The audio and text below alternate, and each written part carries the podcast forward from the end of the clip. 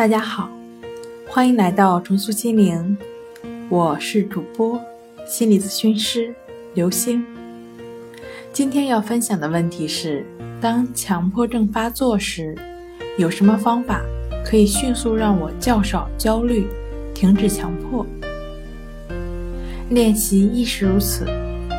对于你看到、闻到、想到、听到、尝到的一切。加以描述，并加上“亦是如此”，这是一个帮助患者不断的回到当下的过程。假以时日，刻苦练习，一定会有明显的效果。